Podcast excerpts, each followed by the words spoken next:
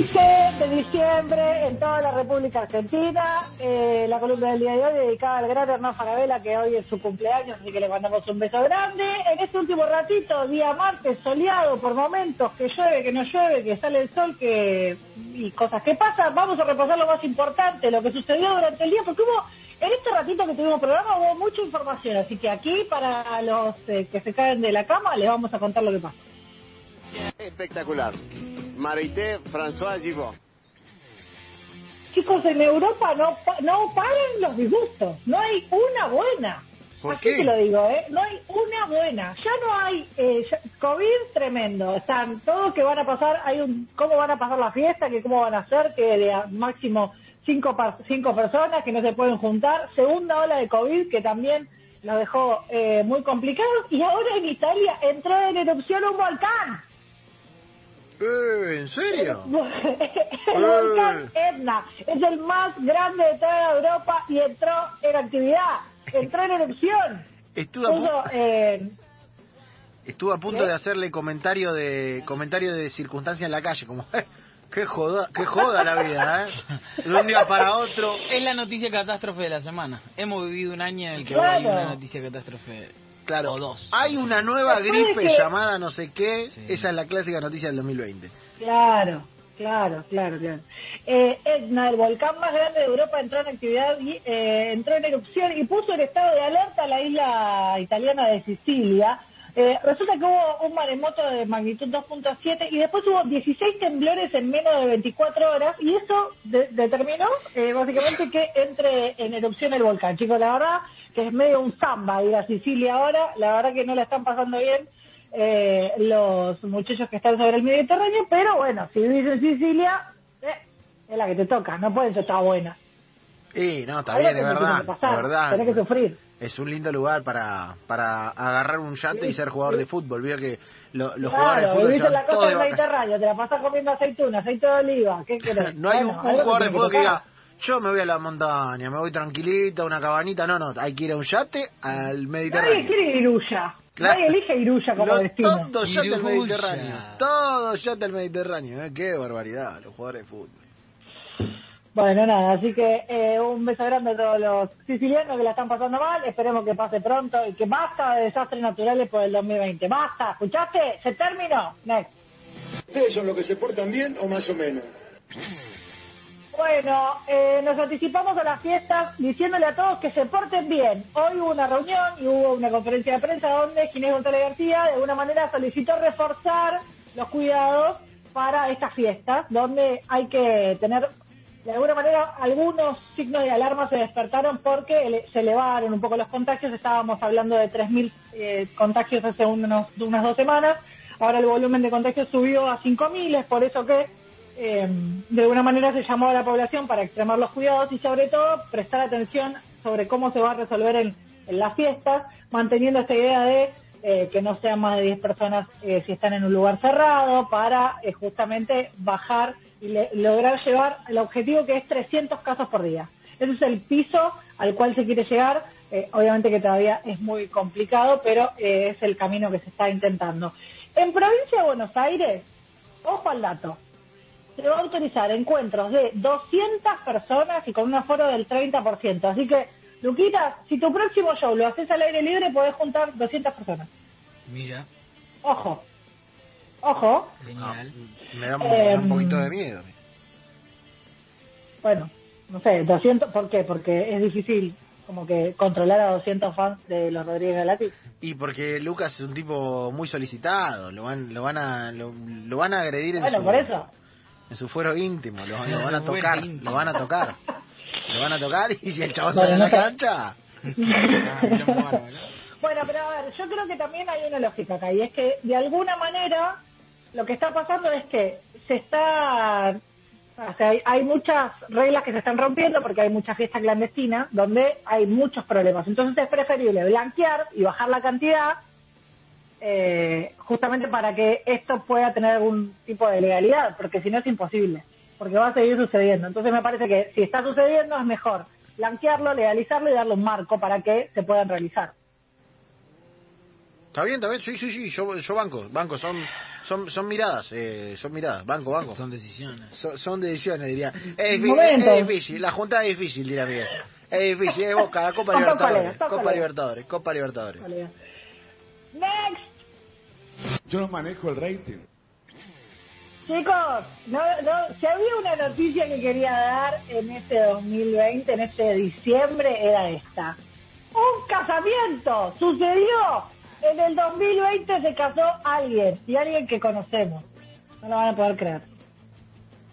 ¿Quién? ¿Quién que conocemos? Me- ahora me, me agarró intriga. Bueno, no, no, no es amigo, chicos, tranquilo. Pero canta el himno de todos los himnos, que nosotros cantamos si queremos. El himno Diego de- Torres se casó con Débora Bello tras 16 años juntos. Diego Torres se casó.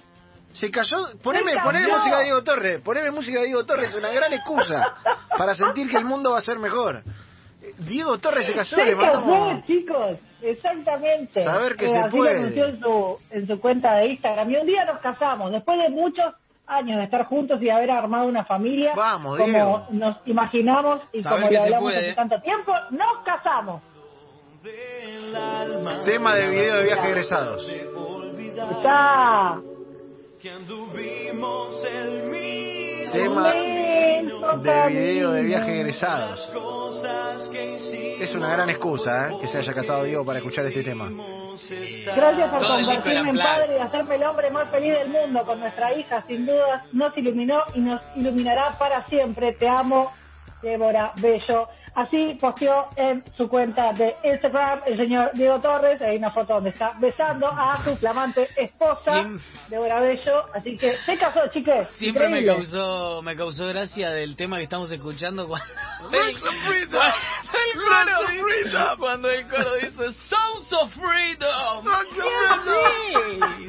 ¿Qué decís? Ey, pero en el Unplugged, en el es- la rompe este tema en el Sí, Unplugged. sí. A mí me encanta. El Unplugged es lo más. Amo el Unplugged, amo a Diego, pero es lo más merzón No, que no. hay. Martin Luther Diego Torres, ¿no? Sí. Sounds of Freedom. Es un montón, Diego.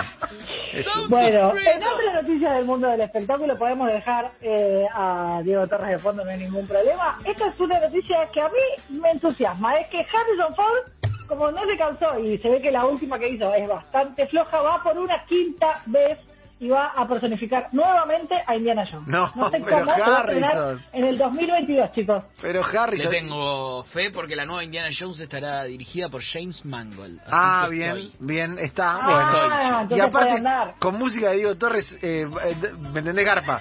Garpa. Harrison como. Indiana Jones y de golpe. Harrison Ford. Indiana Jones tirando con el látigo. Y vos te recordás los mejores momentos de Indiana Jones. Tirando el sombrerito, agarrando la, la cosa por abajo de la pared, con la piedra que lo corre.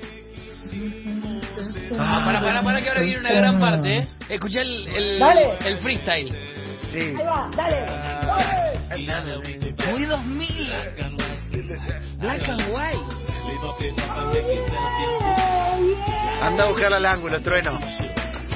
Muy 2000.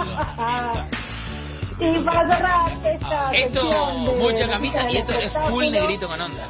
Negrito con onda. Claro. Ah, para hablar- hablando del negrito buena onda y de cosas que nos hacían o nos hacen tratar de estar mejor, George Clooney se pronunció, porque él estaba hablando del estreno de la película que va a salir en breves en la plataforma On Demand, y terminó tirando ese título. Yo adoraba a Maradona, fui un gigantesco fan suyo.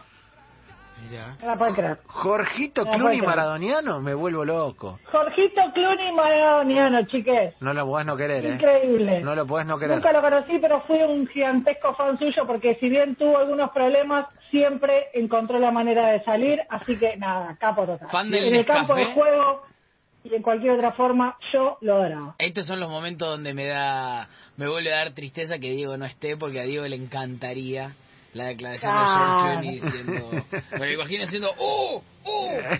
Sin, sin perder la sorpresa, pierde todo, chabón. Jorgito. Sí. Como Franciquito, ¿no, a Jorgito? mí, a mí, a mí, a mí me gusta George Clooney, diría a partir de ahora. Y, y, y no, y Diego diría. Un Y, el que no quiere a George es un botón, hermano. Es un botón. Es un botón. Uy, a partir de ahora, cada vez que George Clooney tenga alguna polémica con otro actor, Olvidate, saldría. George Clooney contra Matthew McConaughey. Es un botón, Matthew McConaughey. Es un botón. Como la mítica de las cataratas Bueno. del Niágara y la del Iguazú. Qué hermoso. Vamos a la próxima. Next. Entonces cada uno tiene su estilo. La última para retomar un poquito del tema deportivo. Hoy se va a disputar finalmente el partido que había quedado pendiente entre San Lorenzo y Estudiantes del torneo de fútbol femenino.